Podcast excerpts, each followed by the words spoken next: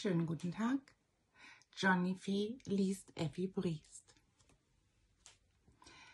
Erstes Kapitel. In Front des schon seit Kurfürst Georg Wilhelm von der Familie von Briest bewohnten Herrenhauses zu Hohen Cremmen fiel heller Sonnenschein auf die mittagsstille Dorfstraße. Während nach der Park- und Gartenseite hin ein rechtwinklig angebauter Seitenflügel einen breiten Schatten erst auf einen weiß und grün quadrierten Fliesengang und dann über diesen hinaus auf ein großes in seiner Mitte mit einer Sonnenuhr und an seinem Rande mit Kana Indicia und Rhabarberstauden besetztes Rondel warf. Einige zwanzig Schritte weiter, in Richtung und Lage genau dem Seitenflügel entsprechend, lief eine ganz in kleinblättrigen Efeu stehende, nur an einer Stelle von einer kleinen weiß gestrichenen Eisentür unterbrochene Kirchhofsmauer, hinter der der hohen Kremner Schindelturm mit seinem blitzenden, weil neuerdings erst wieder vergoldeten Wetterhahn, aufragte. Fronthaus, Seitenflügel und Kirchhofsmauer bildeten ein, einen kleinen Ziergarten umschließendes Hufeisen, an dessen offener Seite man eines Teiches mit Wassersteg und angeketteltem Boot und dicht daneben einer Schaukel gewahr wurde, deren horizontal gelegtes Brett zu Häupten und Füßen an je zwei Stricken hing, die Pfosten der Balkenlage schon etwas schief stehend, zwischen Teich und Rondell aber und die Schaukel halb versteckend standen ein paar mächtige alte Platanen. Auch die Front des Herrenhauses, eine mit Aloekübeln und ein paar Gartenstühlen besetzte Rampe, gewährte bei bewölktem Himmel einen angenehmen und zugleich allerlei Zerstreuung bietenden Aufenthalt. An Tagen aber, wo die Sonne niederbrannte, wurde die Gartenseite ganz entschieden bevorzugt, besonders von Frau und Tochter des Hauses, die denn auch heute wieder auf den in vollen Schatten liegenden Fliesengange saßen, in ihrem Rücken ein paar offene, von wildem Wein umrankte Fenster. Neben sich eine vorspringende kleine Treppe, deren vier Steinstufen vom Garten aus in das Hochparterre des Seitenflügels hinaufführten. Beide,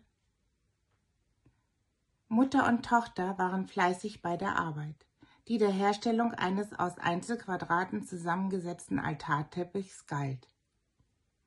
Ungezählte Wollsträhnen und Seidendocken lagen auf einem großen runden Tisch bunt durcheinander, dazwischen noch vom Lunch her ein paar Dessertteller und eine mit großen schönen Stachelbeeren gefüllte Majolikaschale. Rasch und sicher ging die Wollnadel der Damen hin und her, aber während die Mutter kein Auge von der Arbeit ließ, legte die Tochter, die den Rufnamen Effi führte, von Zeit zu Zeit die Nadel nieder und erhob sich, um unter allerlei kunstgerechten Beugungen und Streckungen den ganzen Kursus der Heil- und Zimmergymnastik durchzumachen.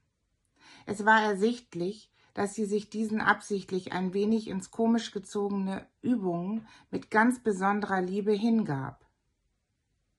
Und wenn sie dann so dastand und langsam die Arme hebend, die Handflächen hoch über den Kopf zusammenlegte. So sah auch wohl die Mama von ihrer Handarbeit auf, aber immer nur flüchtig und verstohlen, weil sie nicht zeigen wollte, wie entzückend sie ihr eigenes Kind finde, zu welcher Regung mütterlichen Stolzes sie voll berechtigt war. Effi trug ein blau, weiß gestreiftes, halb kittelartiges Leinwandkleid dem erst ein fest zusammengezogener bronzefarbener Ledergürtel die Taille gab. Der Hals war frei und über Schulter und Nacken fiel ein breiter Matrosenkragen. Im allen, was sie tat, paarte sich Übermut und Grazie, während ihre lachenden braunen Augen eine große, natürliche Klugheit und viel Lebenslust und Herzensgüte verrieten. Man nannte sie die Kleine, was sie sich nur gefallen lassen musste, weil die schöne, schlanke Mama noch um eine Handbreite höher war. Eben hatte sich Effi wieder erhoben, um abwechselnd nach links und rechts ihren turnerischen Drehungen, ihre turnerischen Drehungen zu machen, als die von ihrer Stickerei gerade wieder aufblickende Mama ihr zurief, Effi, eigentlich hättest du doch wohl Kunstreiterin werden müssen. Immer am Trapez, immer Tochter der Luft. Ich glaube beinahe, dass du so etwas möchtest. Vielleicht, Mama. Aber wenn es so wäre, wer wäre schuld? Papa? Das kann doch, doch nur von dir, oder meinst du wirklich Papa? Da musst du doch nun selber lachen. Und dann, warum steckst du mich in diese Hänger mit diesem Jugend Jungenskittel? Mitunter denke ich, ich komme noch wieder in kurze Kleider.